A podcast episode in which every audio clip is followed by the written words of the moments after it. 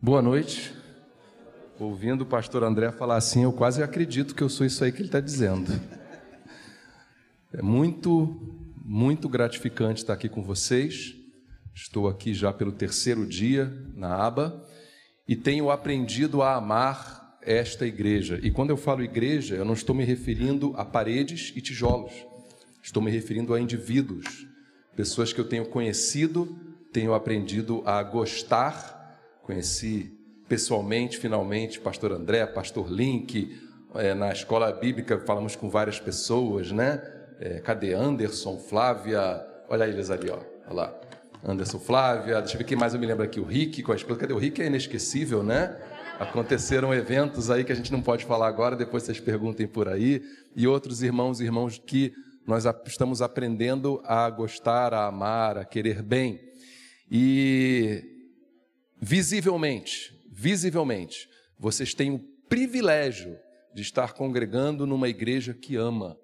E isso é muito importante numa igreja. Uma igreja boa não é uma igreja que tem só um bom grupo de música, que tem bons preletores. Acima de tudo, o selo que nos distingue é o amor. Amém?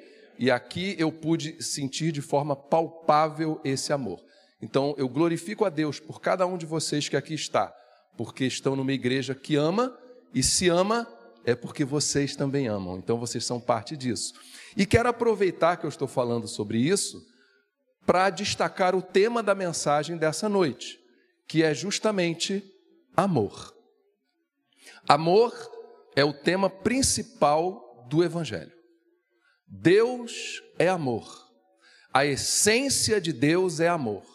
O maior mandamento é amar e amar a Deus e ao próximo. Então, nós não podemos deixar de falar do Evangelho se nós não falarmos sobre amor.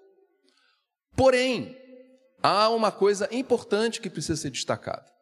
Nós vivemos numa época de muita confusão sobre o que significa amor. Se a gente liga a televisão, se a gente ouve o rádio, ouve canções, lê poesias, existem várias percepções sobre o que pode ser o amor.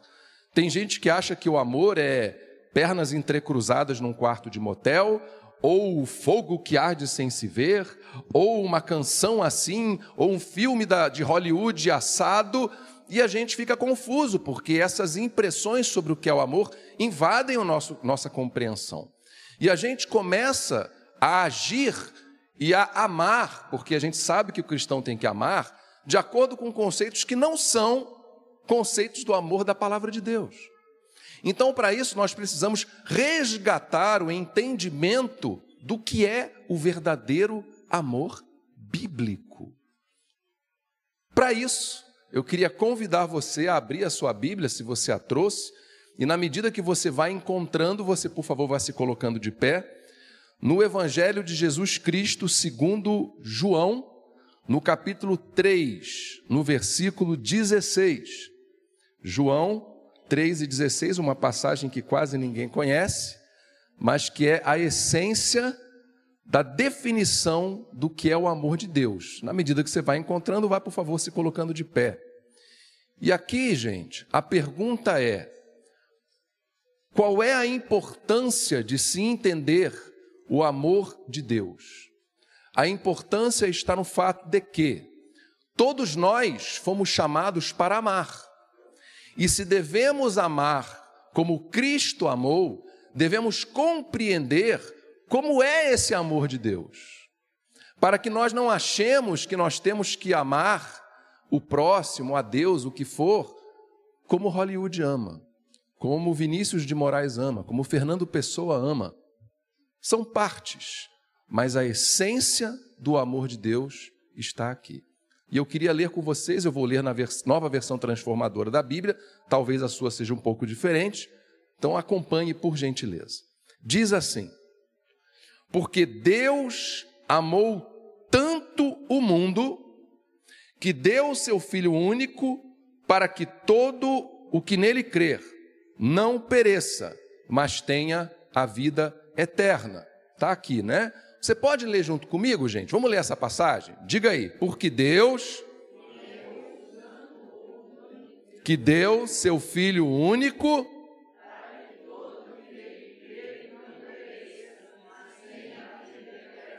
Pai Santo, que o Senhor fale ao nosso coração, que não seja a voz do pregador, mas seja a voz do teu Santo Espírito, fazendo morada no coração e na mente de cada irmão e irmã aqui presente, de cada visitante, de cada um que nos acompanha pela internet, todo aquele que estiver ao alcance da nossa voz, que seja o teu Santo Espírito tocando, para que de fato haja transformação de vidas, avanço do teu reino e glorificação do teu nome. Em nome de Jesus nós te pedimos. Amém. Pode sentar, por favor. Deus é amor. Essa é a essência de Deus. O mandamento maior é amar uns aos outros. Amar a Deus sobre todas as coisas e ao próximo como a si mesmo. Será que nós sabemos amar como Deus ama? Porque Deus nos chamou ao longo da nossa vida com a finalidade maior de glorificar o seu nome. Para isso fomos salvos. Mas ao longo da nossa trajetória, desde que fomos salvos até o dia da nossa entrada no reino eterno, Deus trabalha na nossa vida de diversas maneiras, através de ensino, de aprendizado, de alegrias, de sofrimentos, Ele vai nos lapidando para quê? Para que nós nos tornemos cada dia mais parecidos com Jesus de Nazaré. Então, a nossa forma de amar tem que ser como a forma de Deus amar. E a única forma de nós entendermos como Deus ama é olhando para a palavra de Deus. E essa passagem, ela é uma síntese disso. E eu queria convidar vocês a acompanhar comigo, pedacinho por pedacinho, dessa singela afirmação de Jesus, porque eu tenho um gosto que eu gostaria de compartilhar com vocês, que é ler a palavra de Deus de forma cirúrgica. Eu não gosto de ler daquele jeito meio na diagonal, sabe? Que você vai lendo rapidinho, porque Deus amou muito de tal maneira. Ah, legal, já sei essa passagem, vamos para outra. Não. Parar, olhar, analisar, ingerir, digerir, deixar aquilo ser vida em nós. Eu convido você a ter esse estilo de leitura da palavra de Deus. Leia com calma, sorvendo para que aquilo se transforme vida no seu coração. E eu quero te convidar a ler desta maneira aqui. Objetivo: entender como Deus ama, para que apliquemos na nossa vida e nós possamos amar como Ele ama. Amém? Vamos começar lendo o começo. Porque Deus amou tanto o mundo. Como é que o ser humano ama? Quem é que nós amamos? Nós amamos os abjetos, os detestáveis, os que nos fazem mal, os que nos traem, nos abandonam, são esses que nós amamos?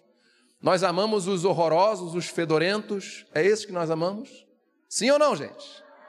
Geralmente, o ser humano tem por hábito amar quem lhe é amável. Não é isso? Nós amamos quem nos é agradável. Nós agradamos quem nos faz bem, quem nos, nós amamos quem nos faz bem, quem nos elogia, que nos proporciona benefícios, é ou não é? Pisou no meu calo, eu já paro de amar. Mas Deus, se fosse agir desta maneira, quem seria amável aos olhos de Deus? O mundo?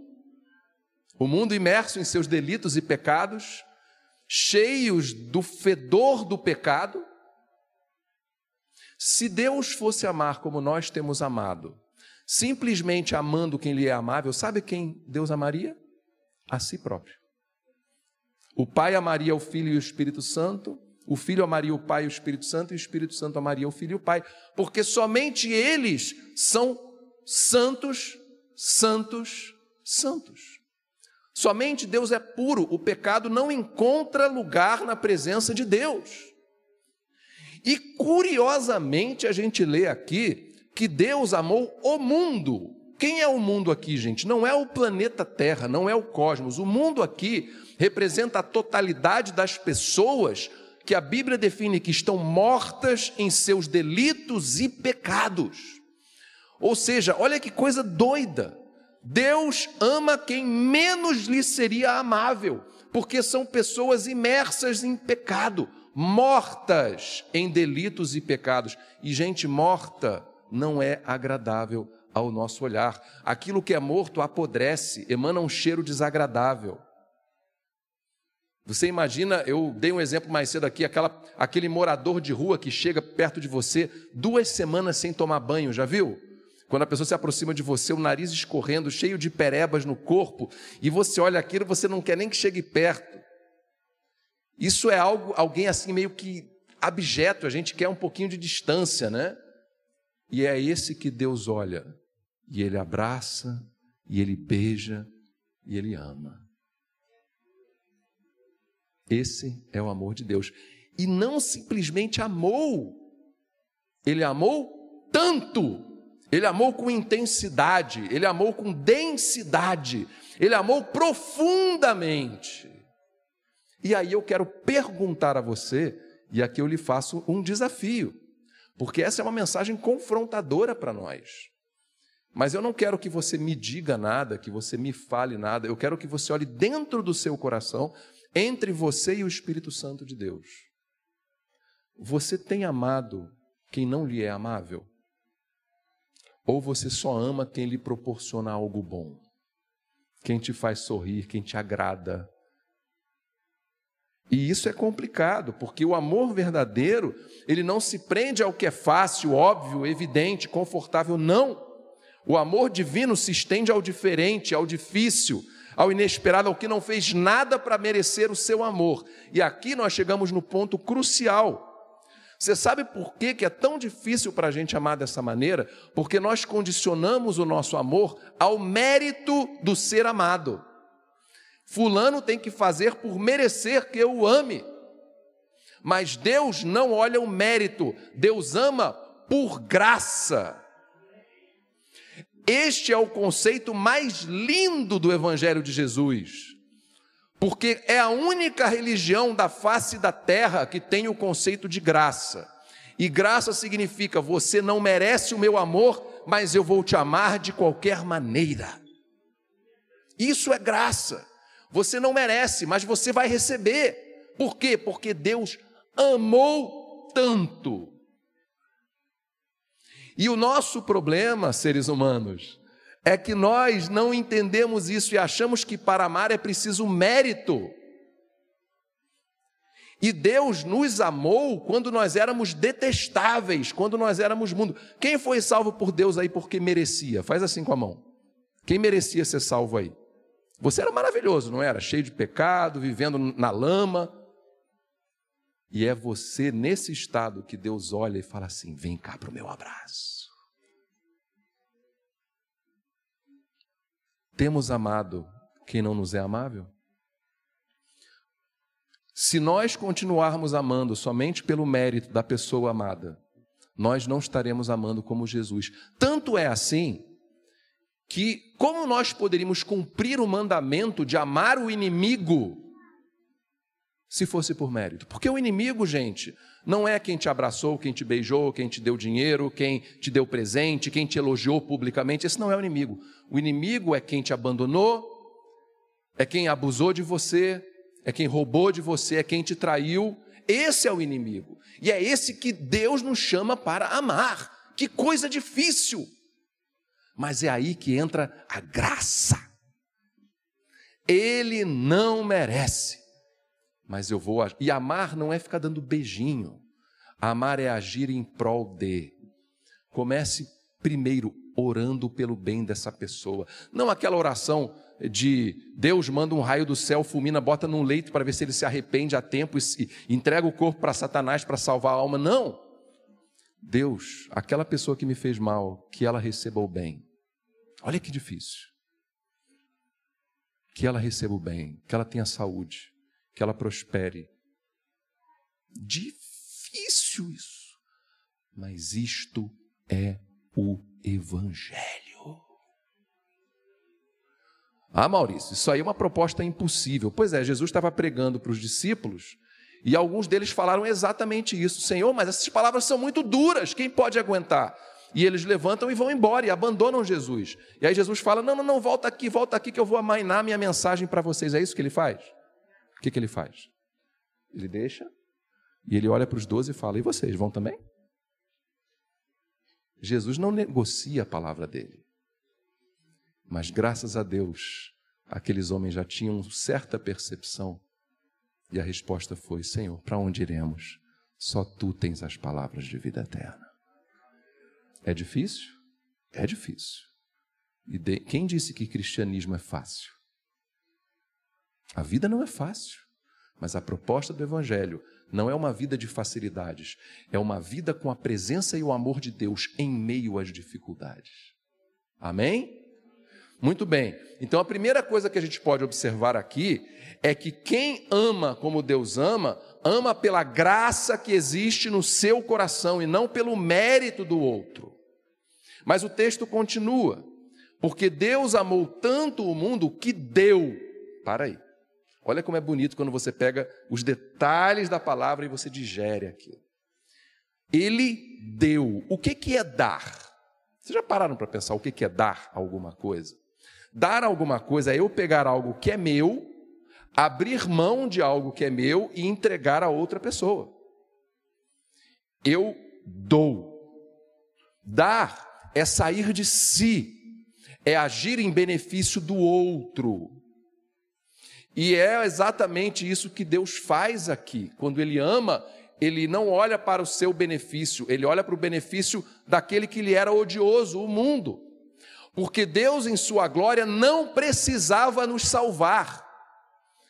Ele poderia ter deixado a humanidade toda ir para o inferno e permanecer na sua glória, muito bem. Mas não é isso que ele faz, ele sai de si e ele dá, ele se estende para fora. Isso é amor. Amor é algo que se estende para fora de si. Vocês querem ver uma coisa? Qual é o antônimo, o contrário de amor? Diga aí. De novo, mais alto. O contrário de amor é? Não é ódio. O contrário de amor não é ódio. O antônimo de amor é egoísmo egoísmo. Sabe por quê? Porque amar é olhar para o outro e se estender para o outro, é se doar para o outro, é fazer algo pelo outro, é priorizar o outro. E egoísmo é tudo que é meu. É o meu dinheiro, é, são os meus bens, é o meu tempo, é o meu prazer, o meu bem-estar. E você está arrebentando com o outro enquanto você só olha para você. Isso é amor? Quem é que muito. Quem são as pessoas destacadas na sociedade como pessoas que amam muito, gente? Vocês querem ver um exemplo? São aqueles que criam centros e até pessoas de outras religiões e que dão cestas básicas, que ajudam os pobres. É ou não é? Exemplos que pegam por aí, Madre Teresa de Calcutá, que doou sua vida para o próximo. Um exemplo de amor. Que tal? Aí eu pergunto para você: você é visto como alguém que ama? A sua família olha para você e fala: Eis aqui uma pessoa que ama. Seus vizinhos, os seus colegas de trabalho olham para você e dizem: Ele ou ela ama. Nós vemos amor na vida dessa pessoa. É assim que você é visto? Se não é, algo está errado. Porque quem ama prioriza os interesses e o bem-estar do seu próximo não os próprios. Não tem nenhum problema de você cuidar de si. Agora, você só cuidar de si, sem olhar para o lado? Onde é que fica o ir ao próximo como a si mesmo? Um cristianismo que só ama a si mesmo não é o cristianismo de Jesus. Então, primeiro, o amor com o qual nós devemos amar, ele ama por graça nossa, não por mérito do outro. E ele prioriza o bem-estar do nosso próximo. Mas o texto não para aí. E João relata que Jesus disse: Porque Deus amou tanto o mundo que deu seu Filho único. Aqui está o objeto direto do verbo. O que é que Deus dá pelo tanto que Ele ama esse, essa humanidade abjeta? Seu Filho único, sua preciosidade, sua joia, seu tesouro. E é curioso a gente observar o que é que Deus dá. Porque entendam uma coisa: as profecias do Antigo Testamento, que prometiam a vinda do Messias, foram mal interpretadas pelos judeus da época de Jesus. E eles achavam, porque estavam debaixo do poderio e do domínio do Império Romano, que o Messias seria um grande rei, um grande general, um grande guerreiro que viria, lutaria contra Roma e libertaria o povo da opressão romana. Estavam completamente errados. Isso é o que eles queriam. Eles queriam, por uma questão até mesmo de bem-estar e de vaidade, nós queremos ter um rei que nos coloque acima dos outros, que vence, que triunfe. Israel queria um guerreiro, mas recebeu um carpinteiro. Queria um libertador bélico, grande general, mas recebeu um salvador de almas. Queria um rei glorioso que triunfasse e fosse botasse as outras nações embaixo dos seus pés naquele momento, mas recebeu um rei sim, só que nasce num, num estábulo com cheiro de estrume com mosca posando no rosto, com pombo fazendo cocô. Foi assim que esse rei veio para a terra. Porque não ache vocês que o, o, o estábulo onde Jesus nasceu era como nos presepinhos, aquela coisa bonitinha, não. Já foram em hotel fazenda? Já foram no curral? Lembra do cheiro? É um negócio assim onde Jesus nasceu. Então, por que isso é importante? Porque o povo queria uma coisa, mas Deus sabia que o povo precisava não do que queria, precisava de outra coisa. Então, amar não é dar necessariamente o que a pessoa quer, é dar o que a pessoa precisa. E aí eu te pergunto: você tem olhado em volta, perscrutando pelas necessidades de, que, de quem está em volta de você? Como você tem procedido? Que presentes você tem dado para aqueles que estão ao teu redor? Eu não estou falando só de bens materiais, estou falando de atenção, estou falando de tempo, estou falando de emprestar um ouvido, estou falando de chorar com quem chora e se alegrar com quem se alegra. Olha em volta, gente. Só aqui nesse ambiente. Olha em volta, pode olhar. Ninguém vai tirar pedaço de você, não. E eu também não vou mandar você dizer nada para quem está do seu lado, tá? Que eu sei que você não gosta disso. Mas olha em volta. Tenho certeza que tem pessoas aqui hoje tristes, deprimidas, com dificuldades financeiras, com dores no seu corpo, com doenças. Você sabe identificar quem essas pessoas são? Se você não souber, é porque talvez você não esteja se conectando tanto com o seu próximo quanto você deveria. Como saber o que o seu próximo precisa se você não se abre para conhecê-lo, se você não se abre para ouvi-lo, se você não se conecta? Cristianismo é relacionamento. Igreja não são estas paredes. Igreja não é isto aqui. Eu fui comendo mortadela ontem à noite e pastor André me falou que teve um incêndio lá que queimou quase meio quarteirão, não foi isso? E se isso, Deus me livre, mas e se isso acontece aqui? E se essa igreja toda é queimada e vem abaixo, a igreja acaba? Não, porque a igreja são vocês. Igreja é relacionamento entre vocês. E quando o povo volta da Babilônia, reconstrói Jerusalém. Por quê? Porque havia povo. E se conectou. Enquanto um botava a espada na cintura e levantava, o outro cuidava e fazia. E é isso, é se conectar o que o teu próximo está precisando. Como você vai saber se você não se abrir para amá-lo e conhecê-lo e trazê-lo para perto? Temos que nos abrir, temos que estabelecer essas conexões. E o texto continua. Porque Deus amou tanto o mundo que deu seu Filho único para quê? Pausa. Esse para quê parece meio sem graça aqui no texto, né? Bobo. Esse para quê é muito importante no texto. Porque esse para quê demonstra que o fato de Deus ter amado tanto o mundo a ponto de dar o seu filho único tinha uma intenção. Para que denota uma intencionalidade. O amor de Deus agiu com um propósito. O amor de Deus não, não age no sabor da maré. Há propósitos específicos e proativos. Aí você quer ver qual é a diferença entre uma pessoa que age e ama intencionalmente e uma pessoa que não ama intencionalmente? Tenho lá uma enchente, alguma coisa, uma tragédia. A pessoa que não ama intencionalmente olha aquela tragédia no Jornal Nacional e fala assim: puxa, que triste, né? O pessoal está desabrigado, está com fome, não tem roupa. Que triste. Quem ama intencionalmente fala o que nós podemos fazer a respeito. Essa é a diferença entre empatia e compaixão. Empatia é você se conectar com a dor do outro e você se entristecer. Compaixão é você compartilhar aquela dor, ou seja, você fazer algo a respeito para acabar com aquele sofrimento. O que nós temos feito para amar quem precisa de nós? Temos amado proativamente ou nós só reagimos às necessidades. Nós precisamos entender o que o nosso próximo está passando de mal, de sofrido, de doloroso, para poder sanar isso, sem esperar que ele venha pedir socorro. Eu escrevi um livro chamado A Cura da Solidão, por identificar que havia muitas pessoas solitárias nas igrejas.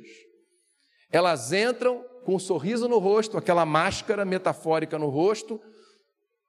Tudo bem? tudo bem, e está tudo mal. E como a gente vai saber se a gente não for proativamente até o outro e criar uma ambiência de relacionamentos que deixe essa pessoa à vontade para rasgar o seu coração e dizer, derramar diante de você aquilo que está entristecendo a si? Isso é maturidade espiritual. É entender que ser cristão vai muito além de vir a um culto uma vez por semana, cantar, se emocionar, dar o dízimo, isso faz parte. Isso é bom, isso não é condenável. Mas não é só isso. Cristianismo é relacionamento. Eu fico muito feliz de saber que na aba é uma igreja que tem grupos de pessoas que se reúnem fora daqui, porque tem muita gente, é difícil todo mundo aqui se conhecer. Mas é muito importante que dentro daquela esfera que lhe é possível conviver, você se aprofunde na vida do outro, desnude essa pessoa para que você possa enxergar fundo na alma e proativamente agir pelo bem-estar dela.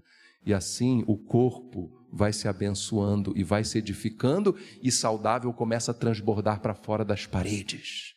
E daqui a pouco está impactando a sociedade, está impactando o bairro, está impactando Blumenau. Por quê? Porque as pessoas olham de fora e falam: Eis aqui uma igreja que ama. É assim.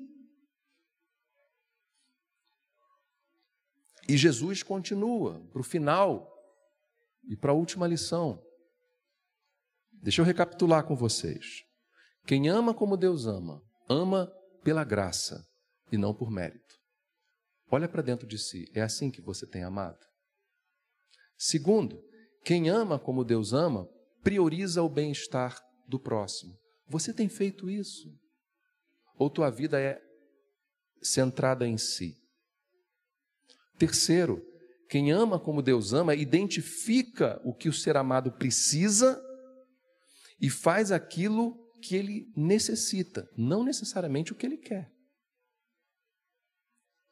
Quarto, quem ama como Deus ama é proativo, Deus não esperou a gente fazer nada para enviar Jesus, ele tomou a iniciativa de enviar.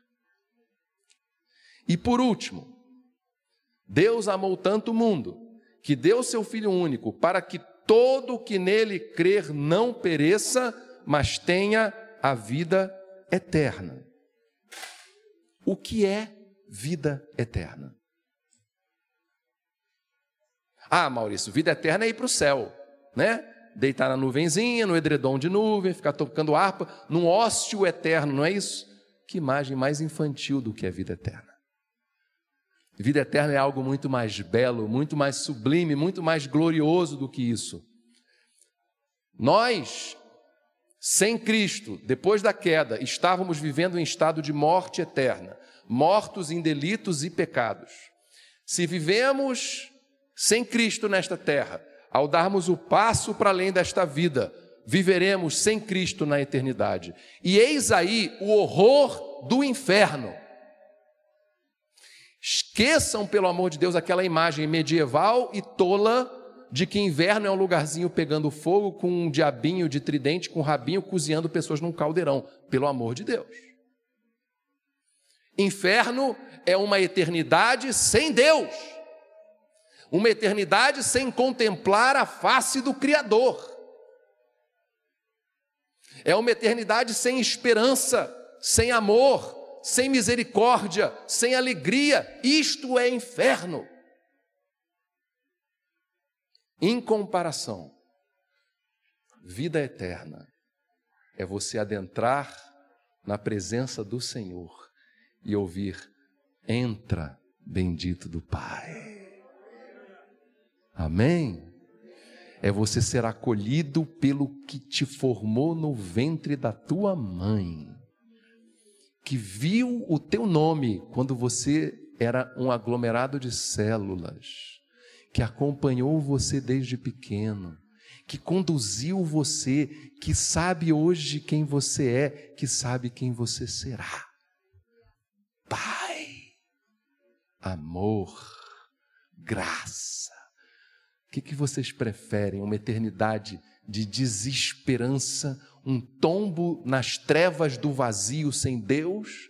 Ou uma eternidade na presença da luz gloriosa de amor e graça e compaixão e misericórdia e tudo isso que compõe o nosso Senhor?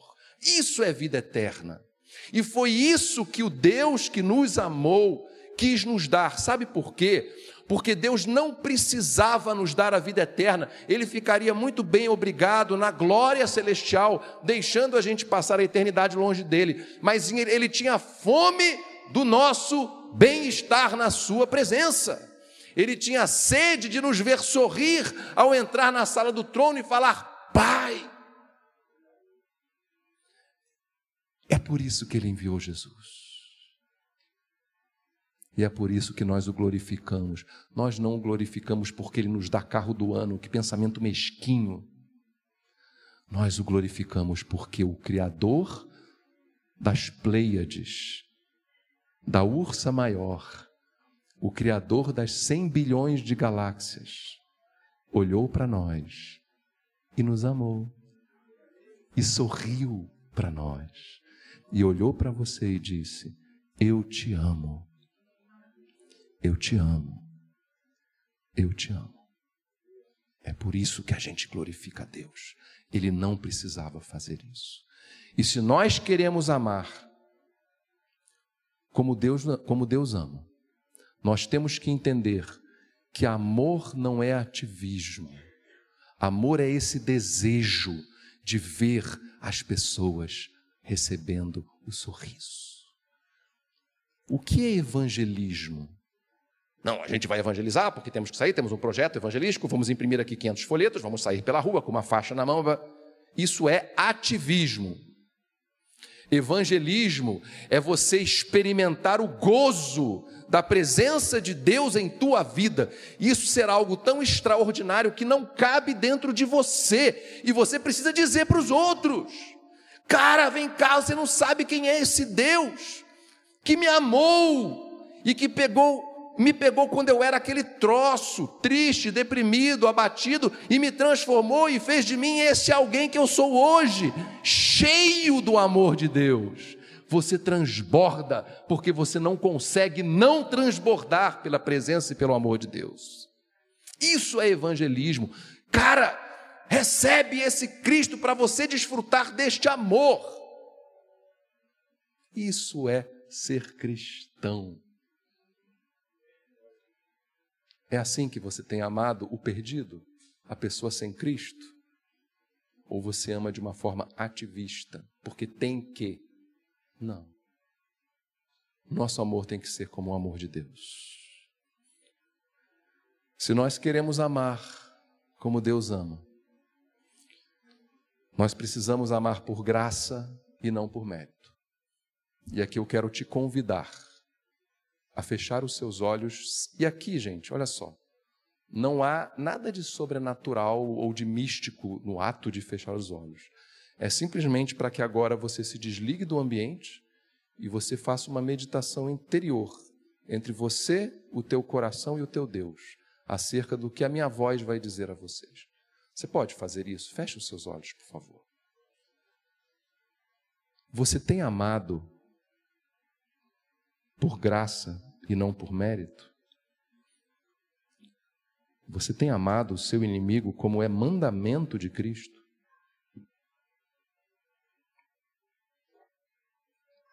Ou você só ama quem te faz bem? Você consegue amar como o bom samaritano que socorreu o seu inimigo caído à beira do caminho e deu a ele seu tempo, seu carinho, seu dinheiro, mais do seu dinheiro? Você tem feito isso por quem é teu inimigo?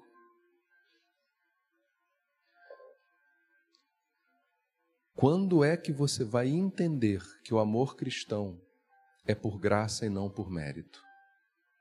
O que te falta para isso? Deus chamou quando você não tinha nada de belo aos olhos do Senhor. Não espere beleza do teu próximo para que você ame. Apenas ame. Você tem priorizado o bem-estar do teu próximo? Ou você só cuida de si próprio, só ajunta tesouros para si, só cuida do que vai te dar prazer, benefícios. E às vezes você tem tanto, tanto, tanto, e o próximo passa do teu lado e você não dá nada, porque você está sendo egocêntrico. O contrário de amor não é ódio, contrário de amor é egoísmo. Você tem conseguido identificar as necessidades do teu próximo?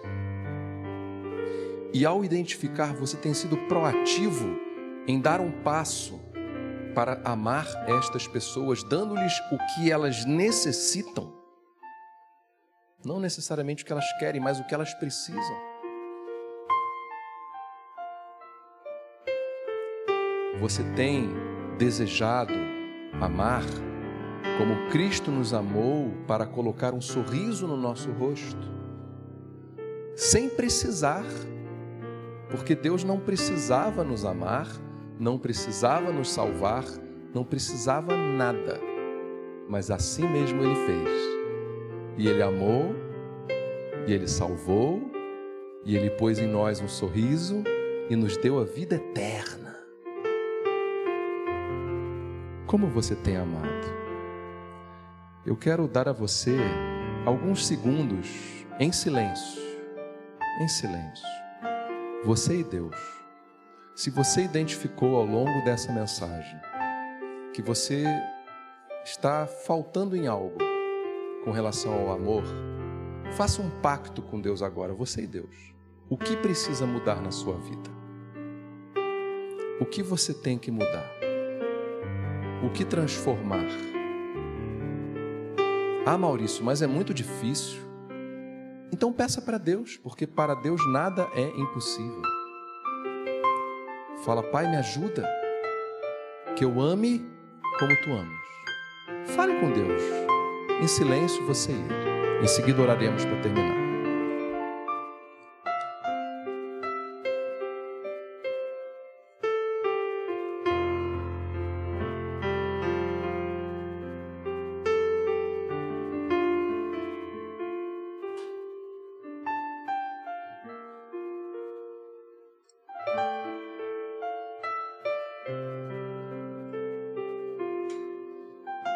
Pai querido, muito obrigado porque o Senhor nos amou quando o Senhor não precisava nos amar. Muito obrigado porque o Senhor olhou para nós com um olhar que nos é incompreensível. E sendo nós abjetos aos teus olhos, imersos em pecados, em delitos, em transgressões, ainda assim o Senhor teve compaixão, teve misericórdia, a tua graça gritou e o Senhor nos deu. O Senhor nos deu o melhor de si, Jesus de Nazaré, para sofrer e morrer sem necessitar fazer isto, para que tivéssemos acesso ao teu sorriso eterno, ao teu colo, ao teu abraço eterno. para que, ó Deus, desfrutássemos daquilo que desde o princípio o Senhor queria, mas que o pecado tirou de nós. E agora aqui estamos nós, vivendo neste mundo caído, onde precisamos amar. E não queremos, ó Deus, amar como o mundo ama. Não queremos amar como os contos de fadas ou os filmes de Hollywood ou coisa parecida. Queremos amar espelhando-nos no teu amor, imitando-te, Deus. Que possamos pegar estas verdades tão preciosas e belas que foram compartilhadas aqui hoje Verdades não inventadas pelo pregador, mas forjadas antes da fundação do mundo, pela tua tão bela mente e pelo teu tão maravilhoso coração. Ajuda-nos a amar o nosso próximo, assim como o Senhor tem amado a nós. Este é o nosso pedido a Ti. Transforma-nos, aperfeiçoa-nos, conforma-nos à imagem de Jesus, Senhor para que no nosso leito de morte final, no último suspiro, sejamos muito mais parecidos com Cristo do que somos hoje. Este é o nosso pedido, em nome de Jesus, o amado. Amém e amém. Deus abençoe vocês, queridos.